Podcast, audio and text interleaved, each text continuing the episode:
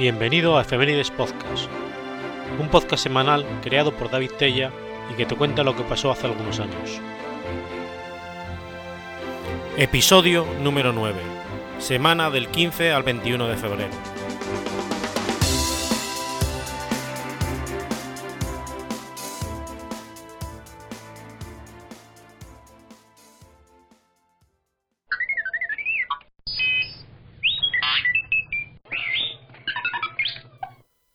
Portland, lunes 15 de febrero de 1954. Nace Matt Groening. Groening creció en Portland como el tercero de cinco hijos. Su madre, Margaret Bigum, era maestra, y su padre, Homer Phil Groening, era un cineasta, publicista, escritor y dibujante de caricaturas. El abuelo de Matt, Abraham Groening, era profesor en la Universidad de Tabor, una escuela de arte menomita en Hillsboro, Kansas, antes de comenzar a trabajar en la Universidad de Albany, actualmente conocida como Universidad Lewis y Clark, en Oregón, en 1930. Desde 1972 hasta el 77, Grunin asistió a la Universidad Evergreen State en Olympia, Washington, una escuela liberal, la cual describió como una universidad hippie, sin cursos o clases obligatorias, a la cual asistieron todos los bichos raros del noroeste. Grunin trabajó como editor del periódico del campus, The Cooper Point Journal, para el cual escribió artículos y dibujó caricaturas. Allí trabó amistad con la dibujante de caricaturas Linda Barry, luego de descubrir que ella le había escrito una carta a Joseph Heller, uno de los autores favoritos de Matt, y había recibido una respuesta. Grunin ha declarado que Barry es probablemente su mayor inspiración. También ha citado la película de Disney 101 Dálmatas como uno de sus impulsos para convertirse en dibujante de caricaturas. En 1977, a los 23 años, Gruning se mudó a Los Ángeles para convertirse en escritor. Allí tuvo lo que describió como una serie de trabajos desagradables, vendiendo muebles, lavando platos en una guardería, limpiando una planta de tratamiento de aguas residuales y trabajando como chofer y escritor para un director retirado de películas western. Gruning describió la vida en Los Ángeles a sus amigos en un libro de cómics publicado por él mismo, llamado La vida en el infierno el cual estaba vagamente basado en el título de un capítulo llamado How to Go to Hell, del libro de Walter Kaufman, Crítica a la religión y la filosofía. Bruning distribuyó el libro en una tienda en la que trabajaba, Licorice Pisa. Hizo su primera venta como caricaturista profesional a la revista Wet en 1978. La tira cómica titulada Palabras Prohibidas apareció en la entrega de septiembre-octubre de ese año. Bruning obtuvo un empleo en Los Angeles Reader, un periódico alternativo de vanguardia, entregando periódicos, escribiendo artículos, editando y contestando las llamadas telefónicas. Le mostró sus caricaturas al editor, James Bollen, quien quedó impresionado y finalmente le dio un lugar en el periódico. La vida en el infierno hizo su debut oficial como tira cómica en el Reader el 25 de abril de 1980. Bowell también le dio a Grunin su propia columna semanal musical, Sound Mix, en 1982. Sin embargo, en la columna se hablaba muy raramente de música, ya que más solía escribir sobre obsesiones y problemas cotidianos en su lugar. En un esfuerzo de añadir más tópicos de música a la columna, simplemente la disfrazó escribiendo y criticando bandas ficticias y álbumes, y álbumes no existentes. En la siguiente columna semanal confesaría que había inventado todo lo de la columna previa y juraría que todo lo, que, que todo lo venidero sería cierto. Finalmente, se le pidió renunciar a trabajar en la columna musical. La vida en el infierno se volvió popular prácticamente de inmediato. En noviembre de 1984, Deborah Kaplan, la novia de Gruning por entonces y compañera de trabajo en el Reader, le ofreció trabajo en Love is Hell, una comedia romántica basada en las tiras de la vida en el infierno, en forma de libro. El libro, lanzado a la venta un mes, un mes más tarde, fue un éxito, vendiendo 22.000 copias en sus primeras dos impresiones. Poco después, Kaplan y Gruning abandonaron el periódico y fundaron juntos la compañía Life in Hell, la cual fabricaba productos basados en la vida en el infierno. Gruning también comenzó una corporación, Acme Features Syndicate, la cual trabajaba con la tira cómica La vida en el infierno y con las obras de Linda Barry y John Callahan, pero actualmente solo trabaja en La vida en el infierno. La vida en el infierno se sigue publicando en 250 periódicos semanales, y ha sido incluido en una serie de libros, incluyendo School is Hell, Childhood is Hell, The Big Book of Hell y Jungle Book of Hell. Bruning ha declarado que nunca dejará la tira cómica, fue su primer gran éxito. La vida en el infierno atrajo la atención del productor y guionista de Hollywood y fundador de Grace Films, James L. Brooks, quien recibió una copia de la tira a través de su colega producción Polly Pat. En 1985, Brooks contrató con Groening con el propósito de trabajar en el proyecto de animación aún no definido, el cual se convertiría en una serie de cortos animados, para el programa de variedades de la cadena Fox de Tracy Ullman Show. Originalmente, Bruce quería que Groening adaptase sus personajes de la vida en el infierno para el programa. Temiendo perder sus derechos de autor, Groening decidió crear algo nuevo y diseñó una familia animada, los Simpson. Presuntamente dibujó a los cinco miembros de la familia en solo 15 minutos. Groening escribió y dirigió las historias de todos los cortos, los cuales fueron animados por un equipo que incluía a David Silverman y Wes Hartley, quienes más tarde se convertirían en directores de la serie. Los cortos se estrenaron en The Tracy Ullman Show el 19 de abril de 1987. Aunque Tracy Ullman Show no fue un gran éxito, la popularidad de los cortos llevó a realizar un episodio de media hora de duración en 1989. La serie se convirtió rápidamente en un éxito, para sorpresa de muchos. Groening dijo, nadie pensaba que Los Simpson sería lo que terminó siendo. Nos sorprendió a todos. Los Simpson fue co-creado por Groening, Brooks y Sam Simon, un guionista y productor con quien Brooks había trabajado en proyectos anteriores. Groening y Simon, sin embargo, nunca se llevaron bien y estuvieron peleados a menudo durante el programa. Groening describió su relación como muy problemática. Simon finalmente dejaría la serie en 1993, por diferencias en el campo creativo. Aunque Groening ha ideado algunos programas derivados de Los Simpson, sus intentos no han tenido éxito. En 1994, Groening y otros productores de la serie crearon un corto sobre Krusty el payaso, pero no, no lograron emitirlo en televisión. Groening ha creado también un corto sobre Homer joven y de varios ciudadanos de Springfield que no son miembros de la familia Simpson. En 1995, Groening tuvo un desacuerdo importante con Brooks y otros productores de Los Simpson sobre A Star is Born, un episodio de mezcla ficticia con The Critic, un programa animado también producido por Brooks y por varios miembros del elenco de Los Simpson. Groening dijo que temía que los espectadores lo vieran como un intento patético de, promocionar a The Critic a expensas de Los Simpson, y se inquietó con la posible confusión que derivaría, ya que los fanáticos podían pensar que él había creado o producido The Critic. Finalmente, pidió que su nombre fuese retirado del episodio. Groening nombró a los personajes principales de Los Simpson como su propia familia, sus padres, Homer y Margaret, o Maggie, y sus dos hermanas menores, Lisa y Margaret. Pensando que sería muy obvio llamar a un personaje con su nombre, eligió el nombre Bart, un anagrama de Brat, lo que significa malcriado. Sin embargo, ha aclarado que dejando de lado la rivalidad entre los hermanos, su familia no se parece a los, a los Simpson, Gruning también tiene una hermana y un hermano mayores, Patty y Mark, quien según dijo Matt en una entrevista en el 95, fue la verdadera inspiración de Bart. Cuando debió darle un nombre de pila al abuelo Simpson, Grun dijo que se negó a llamarlo como su abuelo, Abraham Gruning, dejando que los otros guionistas eligieran su nombre. Por casualidad, estos eligieron el nombre de Abraham, sin saber que este era el nombre del abuelo de, de el apellido Bigum del jefe de policía Classy Bigum es el apellido soltera de la madre de Grunin. Los nombres de otros personajes de la serie fueron tomados de nombres de calles cercanas al hogar de los Grunys en Portland, Oregón, incluyendo a los Flanders, los Lovejoy, los Powell, Kimby o Kearney.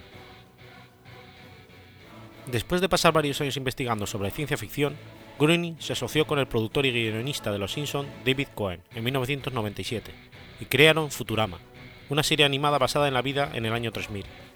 Cuando presentaron la serie ante las autoridades de la Fox en abril del 98, Groening y Cohen habían creado varios personajes y argumentos. Groening dijo que había simplemente surgido de sus discusiones. El sitcom se estrenó el 28 de marzo del 99. Luego de cuatro años en el aire, fue cancelado por la Fox. Sin embargo, las ventas en DVD y los rankings elevados en Cartoon Network revivieron a Futurama. Se crearon cuatro películas en DVD, según fue confirmado por Gruning en una entrevista en abril del 2006. Comedy Central desarrolló 16 episodios nuevos, editados de las cuatro películas, para ser emitidos en 2008. Luego de los altos puntos de ranking que obtuvieron y por el pedido de los fanáticos de Futurama, Comedy Central emitió 26 nuevos episodios que constituyen la sexta temporada. En 2012 se estrenaron 13 episodios nuevos, que integran la primera parte de la temporada número 7, dividida en dos partes. Groening está feliz de que su invento futurista vuelva a revivir, ya que mediante un juego de palabras, el primer episodio de la temporada sexta se llama Revive, Renacimiento. Futurama. Con ese humor sarcástico e irónico que le caracteriza, ha sido un éxito en todas las partes del mundo, con muchísimos fanáticos. Las opiniones de críticos acerca de Futurama es positiva, ya que se resalta en la serie la ciencia ficción humor, algo que nunca se había visto antes. Es considerada una de las mejores series jamás creadas, por su creatividad, originalidad y sobre todo por su humor. El 4 de septiembre de 2013 se emitió en Comedy Central el último capítulo de la serie, llamado Meanwhile.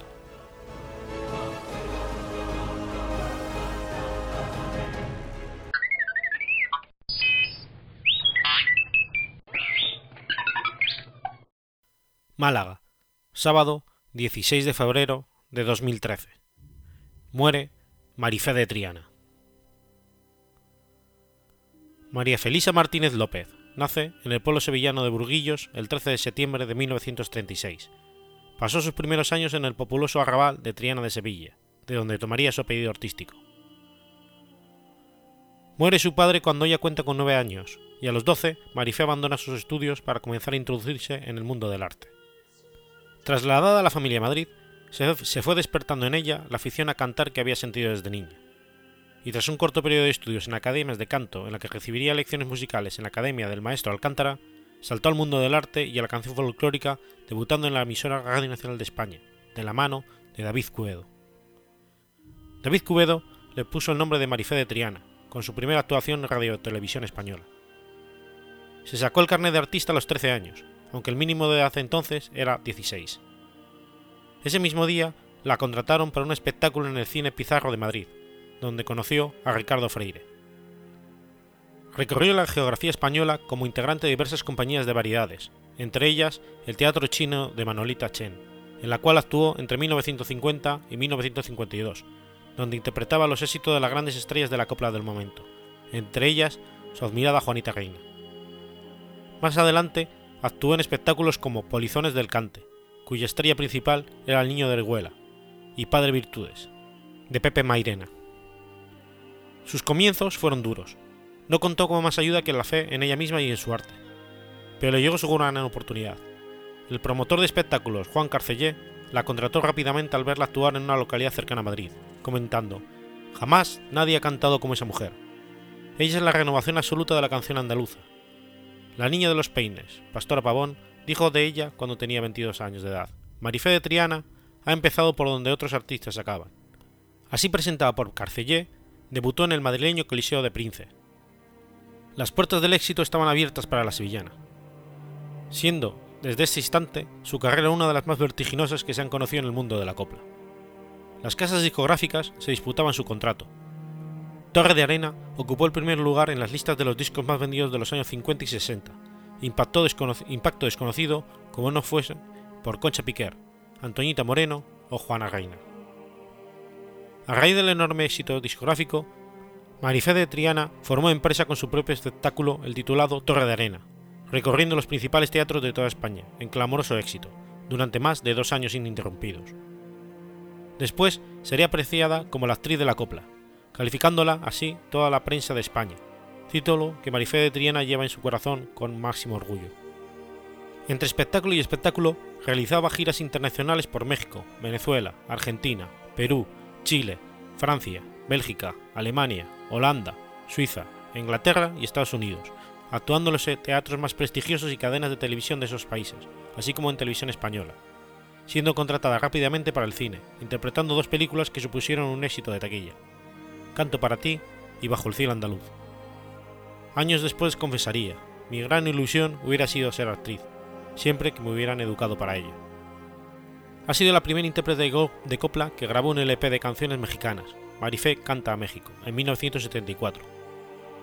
Nunca escuchaba sus propias grabaciones, lo que realmente le gustaba era interpretar y enfrentarse al público. Durante los años 90 presentó el programa de radio Lo que yo más quiero, en la extinta Canal Sur 2 Radio.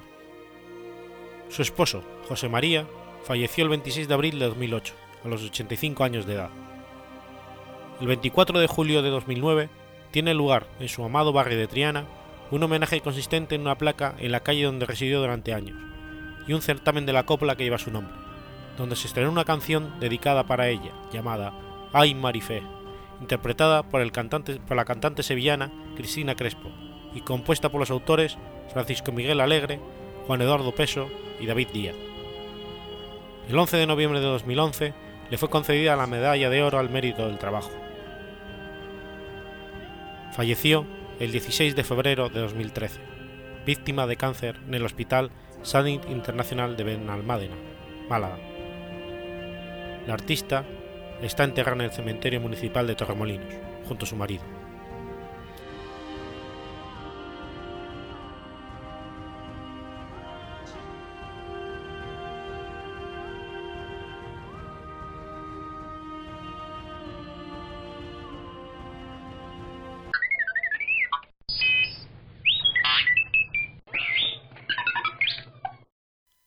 Madrid, viernes 17 de febrero de 2012. Muere Enrique Sierra.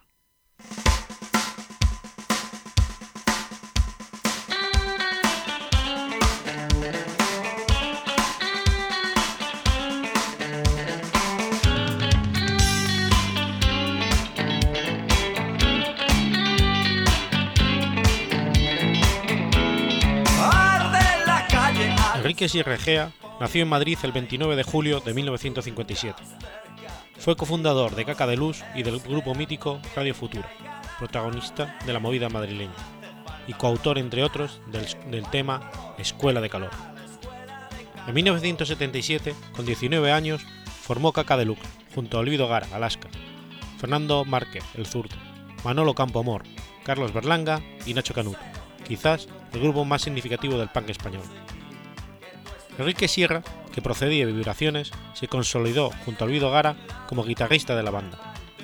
Caca Deluxe editó su primer y único EP homónimo en 1978. La banda alcanzó cierta popularidad mediante la revista Disco Express. La aportación de Caca Deluxe al rock moderno español se concretó con la difusión del punk, movimiento musical de origen británico desconocido por entonces en España. Su introducción en España como movimiento underground sería una de las bases de la conocida como Madrid, movida madrileña. sobre ti una maldición.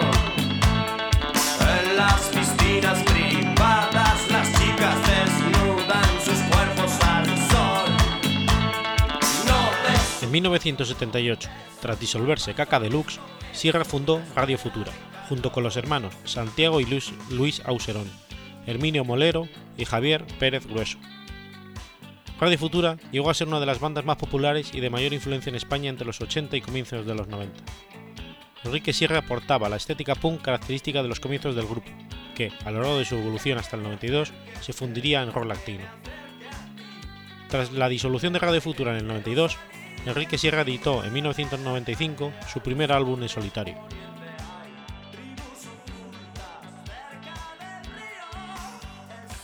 Ganó dos premios Grammy latinos como ingeniero de sonido, ambos por sucesivos trabajos en discos de Rosario Flores, el primero en 2002, en el álbum Muchas Flores, y el segundo en el 2004, por Mil Colores.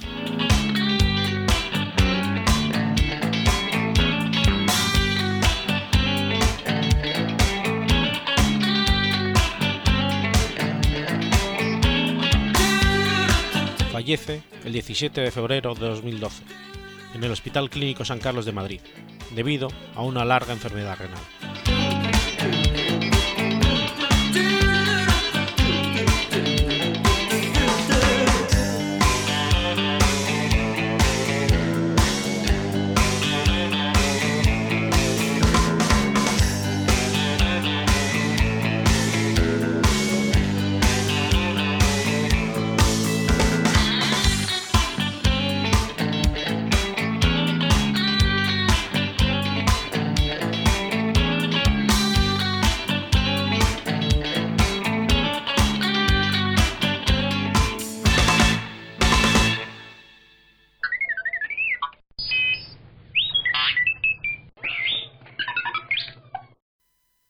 Sheffield, sábado 18 de febrero de 1871.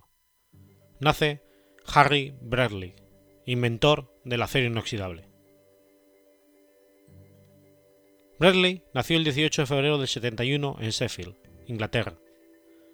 Dejó la escuela Woodside a la edad de 12 años para entrar en el primer trabajo como obrero en las acerías de su padre, después de conseguir el puesto de ayudante general en el laboratorio químico de la empresa. Se casó con Helen Teresa Crack el 23 de octubre de 1895. Además de su trabajo en el laboratorio, estudió en casa y más tarde en las clases formales de noche, para especializarse en las técnicas de producción de acero y métodos de análisis químicos correspondientes. Fue en 1908 cuando dos de las empresas siderúrgicas principales de Sheffield acordaron financiar conjuntamente un laboratorio de investigación común, y se le pidió dirigir el proyecto. En los difíciles años inmediatamente anteriores a la Primera Guerra Mundial, la fabricación de armas incrementó significativamente en el Reino Unido, pero se encontró con problemas prácticos debido a la erosión de las superficies internas de los cañones. Bradley comenzó a investigar nuevos aceros con mejor resistencia a la erosión, causada por las altas temperaturas. Empezó a examinar la adición de cromo al acero, que era conocido para elevar el punto de fusión de los metales, en comparación con los aceros al carbono estándar. La investigación se centró en la cuantificación de los efectos de la variación de los niveles de carbono y cromo. Para el acero al carbono, una, solución diluida de ácido nítrico en alcohol es suficiente para producir el ataque químico, pero Bradley encontró que los nuevos aceros al cromo eran muy resistentes al ataque químico. Probablemente que se criara en Sheffield, una ciudad famosa por la fabricación de cubiertos del siglo XVI, le llevó a apreciar el potencial de estos nuevos aceros para aplicaciones no solo en el servicio de alta temperatura, como se preveía en un principio, sino también en la producción en masa de las aplicaciones relacionadas con la alimentación, tales como cubiertos, baterías de cocina y equipos de procesamiento. Hasta ese momento, los cuchillos eran de acero al carbono propensos a la oxidación, si no, eran frecuentemente pulidos o de plata de ley, para evitar este tipo de problemas. Con esto en mente, Barley extendió sus exámenes para incluir pruebas con alimentos ácidos como el vinagre y el jugo de limón, con resultados muy prometedores. Bradley llamó a la nueva aleación de acero inoxidable, sugerido por Ernest Stuart de RF Mosley, un fabricante de cuchillería. Bradley murió el 14 de julio de 1948, en Torquay, una ciudad costera de Devon, suroeste de Inglaterra. Fue incinerado en el crematorio Efford, cerca de Plymouth, el 16 de julio de 1948, y sus cenizas esparcidas en el Efford Crematory Garden,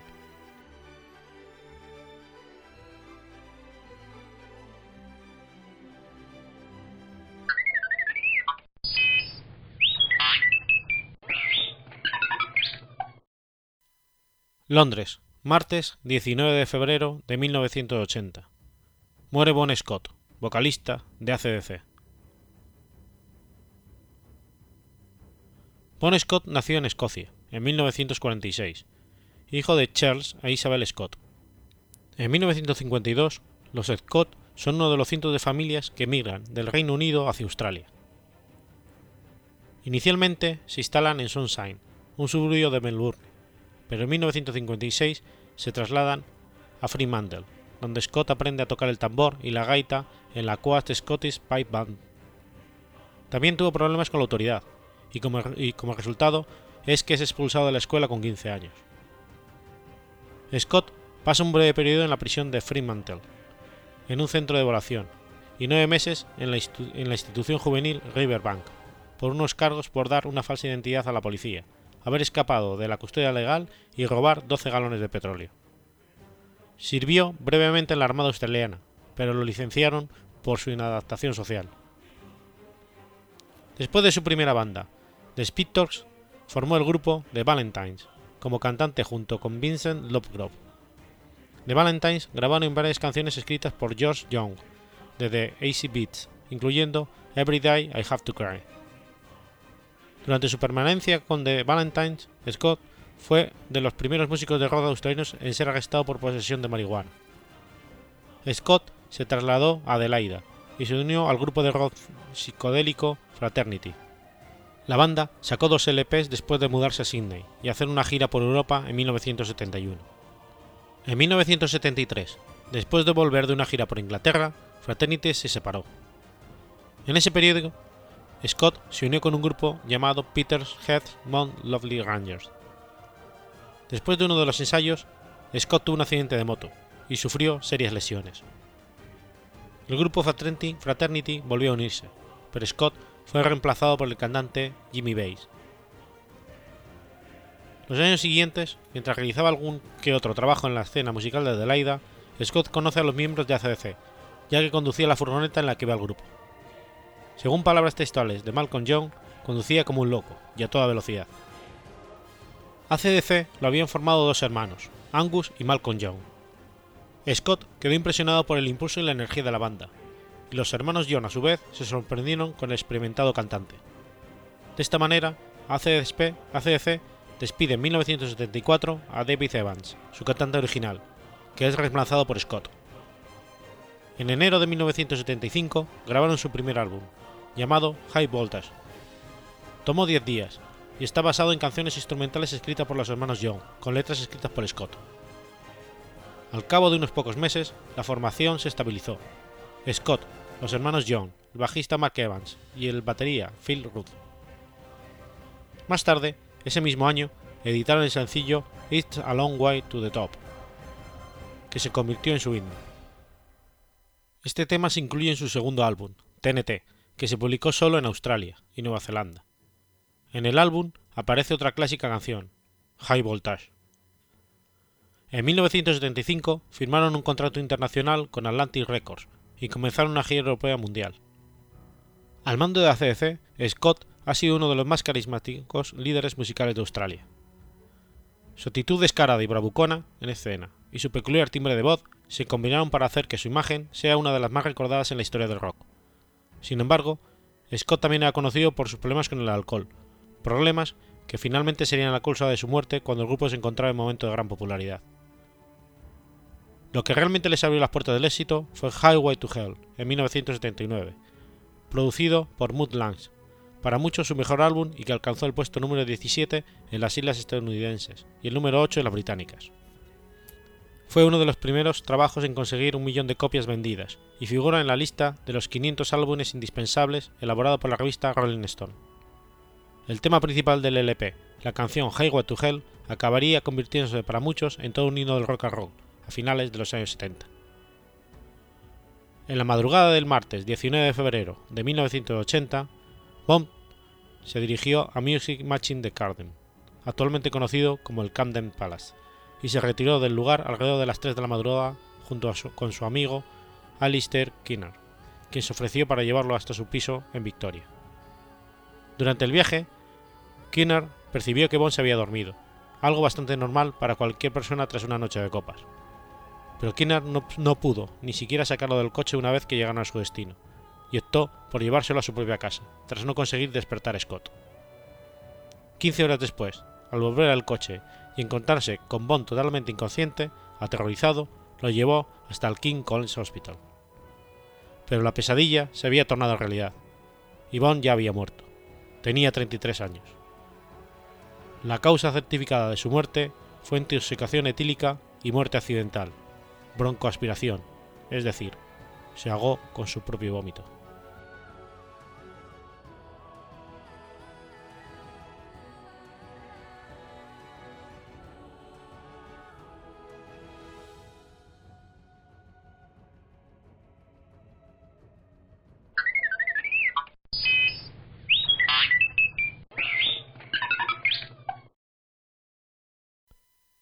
Mantua, martes 20 de febrero de 1810. Muere Andreas Hofer, héroe tirolés.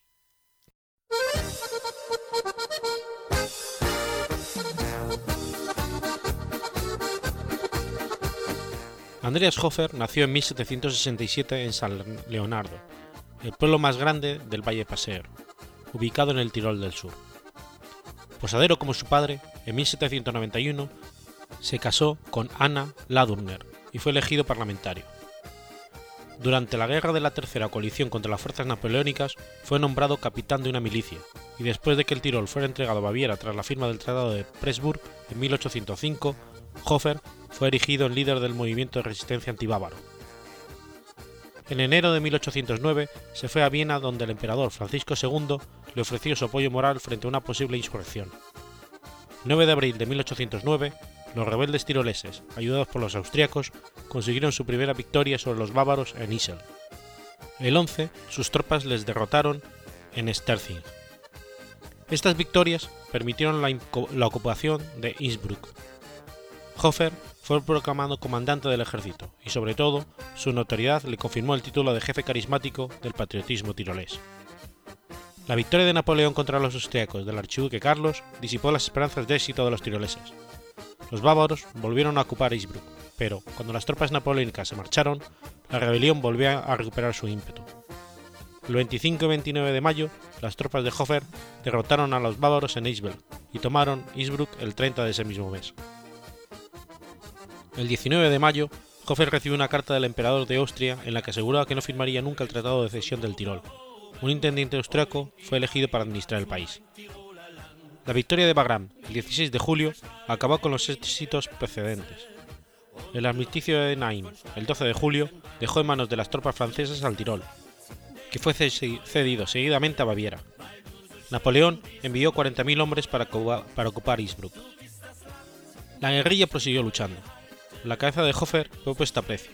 El 13-14 de agosto, los rebeldes derrotaron a Mariscal Lefebvre en Bergisel, tras una batalla de 12 horas, y de nuevo volvieron a, tomar Innsbruck. Hofer pasa a ser comandante en jefe de las tropas tras la batalla de Augsburg, librada en nombre del emperador de Austria. El 19 de septiembre es galardonado con una medalla imperial y el emperador le asegura el apoyo de Austria. El Tratado de Schönbrunn reconoce el escenario del armisticio de Zain, por lo que el Tirol es devuelto a Baviera, y Hofer y sus tropas deponen las armas bajo las promesas de una amnistía. El 12 de noviembre, Hofer recibe información acerca de unas supuestas victorias austriacas, lo que le incita a reanudar la lucha. Esta vez, la movilización de los rebeldes no fue tan numerosa y las tropas franco-bávaras redujeron rápidamente a la guerrilla. Hofer huyó y se refugió en las montañas de su Pasirta natal. Por su cabeza se ofrecieron 1.500 florines. Joseph Rath, su vecino, le traicionó, y Hofer fue capturado por las tropas italianas el 2 de enero de 1810, que le enviaron a la corte marcial de Mantua. Según la leyenda, Napoleón había ordenado un, juicio justo antes de ser condenado. Andreas Hofer fue fusilado el 20 de febrero de 1810. Está considerado mártir en Alemania y Austria. Su nombre fue un punto de referencia contra el poder napoleónico.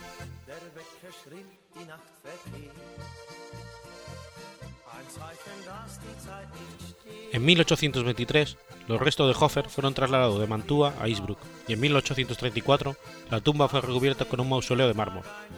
En 1818, su familia recibió un título de nobleza otorgado por el emperador de Austria. En 1893 se erigió una estatua en bronce en Bergisel, Innsbruck. Cada año se representa su epopeya en verano. El himno de Andreas Hofer es el himno oficial del Tirol, durante los años de controversia lingüística en el Tirol del Sur, la memoria de Hofer fue utilizada a menudo como ejemplo de la resistencia del pueblo germano-hablante ante las tentativas de italianización surgidas, especialmente durante el régimen fascista.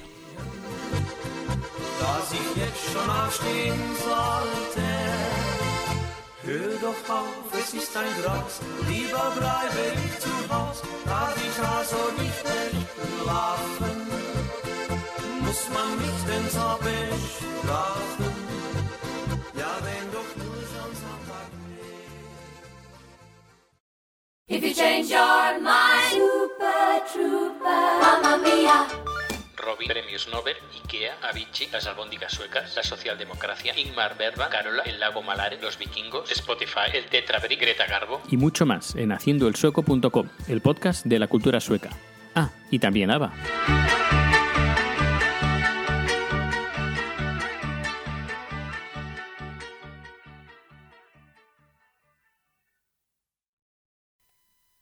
Ciudad de México, jueves 21 de febrero de 1929. Nace Roberto Gómez Bolaños, conocido como Chespirito.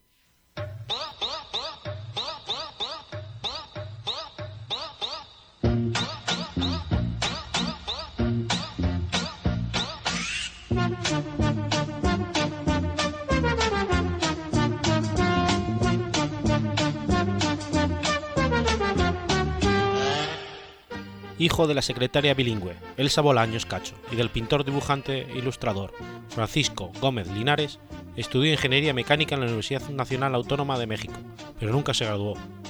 Su padre, pintor reconocido de la época, falleció cuando él tenía 6 años. Su madre, que nunca llegó a conocer la fama de la serie del Chavo, falleció por cáncer de páncreas. Inició su carrera como creativo publicitario, lo que lo conectó con la radio y la televisión, la cual fue, durante la década de los 50, muy activo guionista. También hizo varios guiones de películas para el dúo Viruta y Capulina, y se inició fugazmente como actor con ellos en Dos criados malcriados, en 1960. Sin embargo, siguió dedicando la mayor parte de su tiempo a escribir, contribuyendo con diálogos para guiones de películas y programas de la televisión mexicana. Su nombre profesional, Chespirito, se debe al director cinematográfico Agustín Delgado, derivado del diminutivo de la pronunciación españolizada del apellido de William Shakespeare, fonéticamente Shakespeare, debido a la estatura del Gómez Bolaños y por el talento de este para escribir historietas que asemejaban a las de Shakespeare.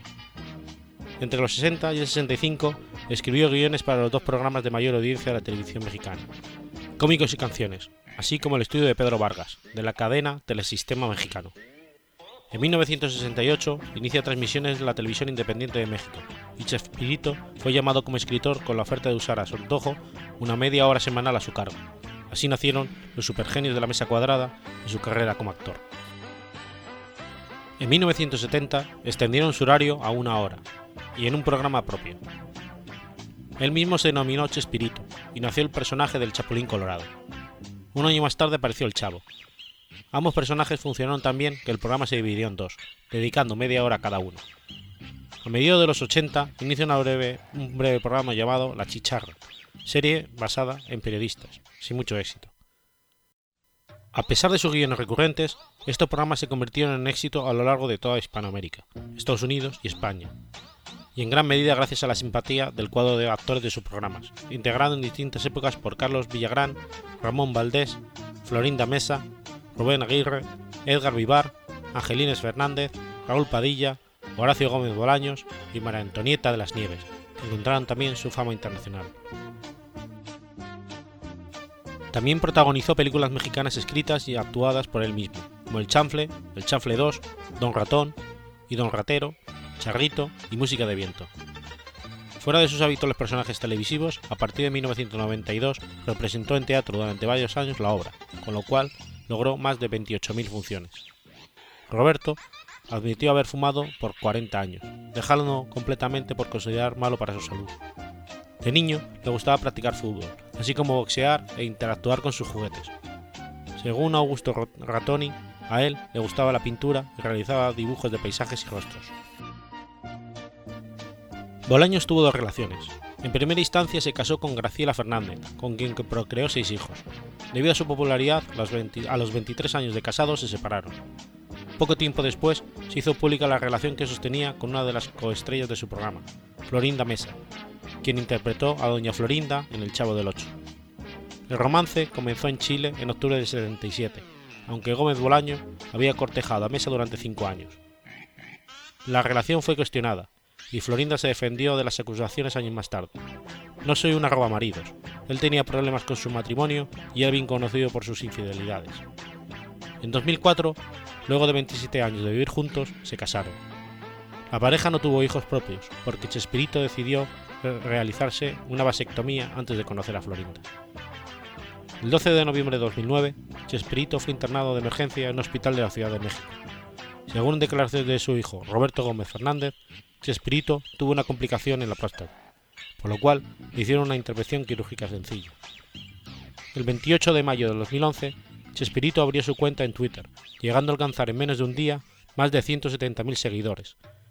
El segundo día, un total de 250.000 seguidores, y medio millón tan solo en una semana. Aunque no se han publicado las cifras oficiales, existen varias posibilidades acerca de su patrimonio. Según Forbes, desde el cierre de la serie del Chavo, Chespirito recibió ingresos de 1.700 millones de dólares por parte de Televisa. Según el Universal de México, se calcula una fortuna de 15 millones de dólares.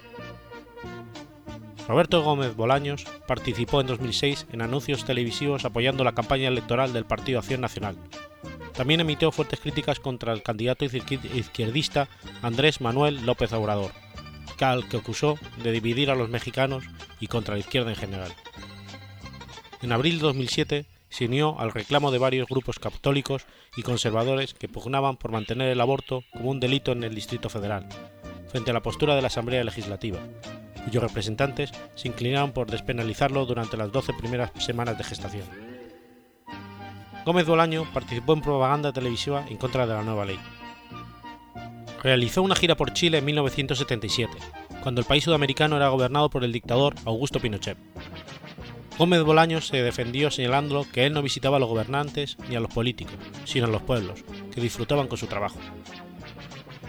Fernando Rodríguez Mondragón, hijo del capo colombiano Gilberto Rodríguez Orejuela, jefe del extinto cártel de Cali en Colombia y autor del libro El hijo del ajedrecista, señaló que Gómez Bolaños actuó en una fiesta para uno de los hijos del jefe del mencionado cártel. Ante tal información, la respuesta inmediata de Gómez Bolaño fue que nunca había estado ligado al narcotráfico en ninguna de sus formas, pero María Antonieta de las Nieves aseguró que el show de Chespirito se presentó en la celebración de una primera comunión de la familia del narcotraficante. Chespirito falleció a los 85 años, el 28 de noviembre de 2014, en Cancún, México, a las dos y media, debido a complicaciones respiratorias. Fue confirmado por su esposa Florinda Mesa, a través de la red social Twitter. Esto, no es, esta vez, no es un rumor, un invento, una broma. Se ha vuelto mi esposo Roberto Gómez Bolaños. Chespirito. Te amo, mi vida. Al día siguiente de confirmarse la muerte de Roberto por su esposa Florinda Mesa, un coche fúnebre blanco fue por, fue por el cuerpo sin vida a su residencia en el balneario caribeño de Cancún, donde vivía y falleció, para ser trasladado hasta el Aeropuerto Internacional de Cancún en un vuelo privado, y así llegar a Televisa San Ángel, la que fue casa de todas las creaciones de Chespirito, y donde también se le rindió el último homenaje como icono de la comedia. Allí se realizó una misa privada para familiares y personas cercanas, donde asistieron Edgar Vivar, Carlos Vilagrán, entre otros. En Ecuador, María Antonieta de las Nieves del personaje La Chilindrina se enteró de la triste noticia y, durante su espectáculo de circo, la actriz pidió un minuto de aplausos por la muerte de Chespirito, además de ofrecer sentidas palabras.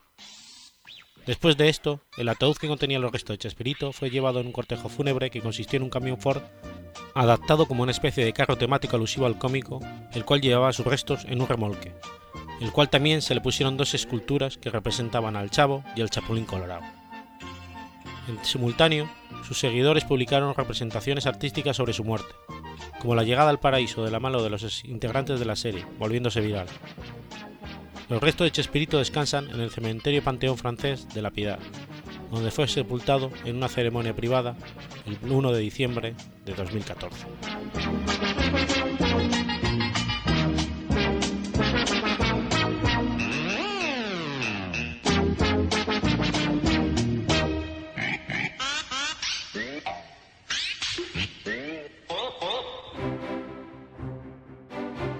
Has escuchado Efemérides Podcast.